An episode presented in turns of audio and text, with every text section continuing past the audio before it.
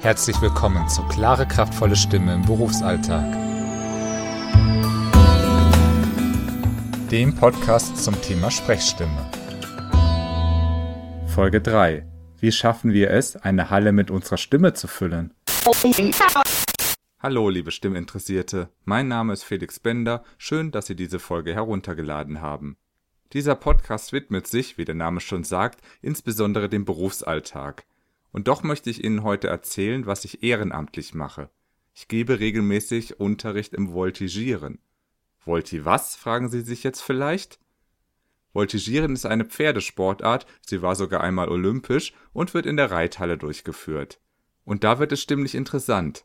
Eine Reithalle ist groß und die Akustik ist nicht sonderlich gut. Je nach Bauart wird viel Stimme absorbiert. Viel Energie wird also regelrecht aufgesogen. Und doch gelingt es uns, in solch einer Halle von einer Seite bis zur anderen zu rufen. Und zwar so, dass uns jemand hört, der in etwa 60 Metern Entfernung steht.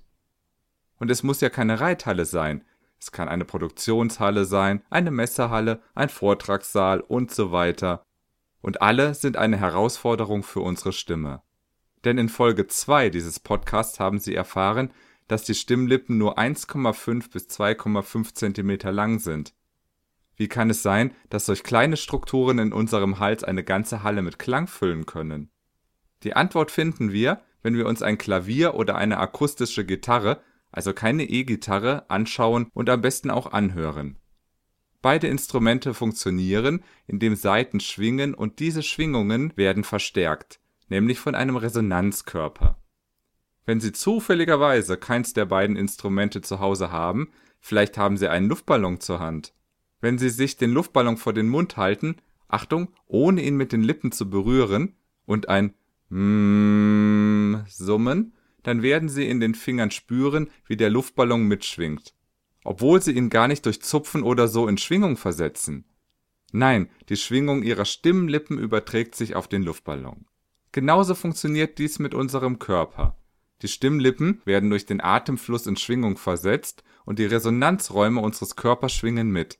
Ein Physiker wird nun vermutlich die Hände über dem Kopf zusammenschlagen bei dieser Erklärung, aber letztlich ist es genau das, was Sie spüren können, und zwar so.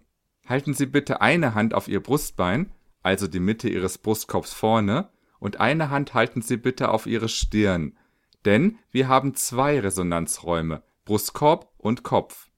Jetzt brummen Sie bitte mal wie ein Bär. Vielleicht so.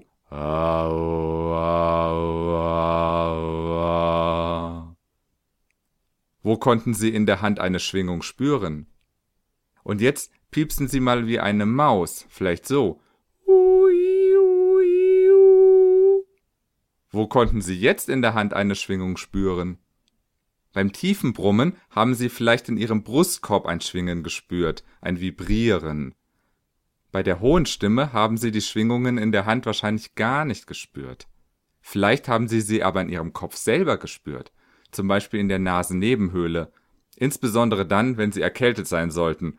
In diesem Fall übrigens gute Besserung. Wenn Sie sich jetzt dezent überfragt fühlen, weil Sie sagen, ich spüre eigentlich gar nichts, keine Sorge. Teilnehmer an meinen Kursen oder meinen Einzeltrainings melden mir regelmäßig zurück, dass sie anfangs nicht viel oder gar nichts spüren und nichts unterscheiden können. Doch keine Sorge, mit ein bisschen Übung wird das Gefühl intensiver. Das ist ein ganz wichtiger Schritt im Stimmtraining, denn nur das, was Sie wahrnehmen, können Sie auch verändern. Ein zweiter Grund, wenn Sie noch nichts spüren, kann sein, dass Sie zu zurückhaltend waren. In diesem Fall nur Mut. Sprechen Sie mit Schwung und Volumen.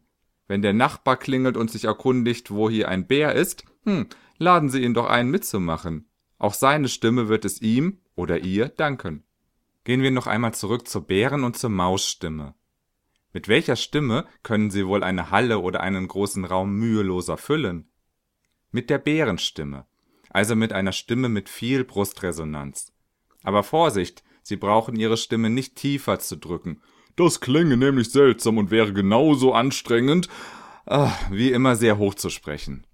Nein, am leichtesten und am effektivsten ist es, den Körper Anregungen zu geben, dass er den Weg frei macht für die Brustresonanz. Wie das geht, erfahren Sie in den kommenden Folgen des Podcasts Klare, kraftvolle Stimme im Berufsalltag in zwei Wochen. Wenn Sie in der Zwischenzeit schon etwas üben möchten, können Sie an Ihrer Wahrnehmung arbeiten. Summen Sie, sprechen Sie Vokalketten, also sowas wie Aua und Hui oder klangvolle Wörter wie Morgen, Lama, Hose. Und zwar, wie ich das auch gerade schon vorgemacht habe, in verschiedenen Tonhöhen. Denn dann spüren Sie, was in Ihrem Brustkorb und Ihrem Kopf stimmlich los ist. Wo spüren Sie Schwingungen? Fragen Sie sich das jedes Mal. Je bewusster Sie spüren, was in Ihrem Körper los ist, wenn Sie Stimme geben, also wenn Sie sprechen, desto leichter werden Sie weitere Anregungen und Übungen umsetzen können. Wenn Sie Fragen zum Training Ihrer Sprechstimme haben, können Sie mich ganz einfach kontaktieren.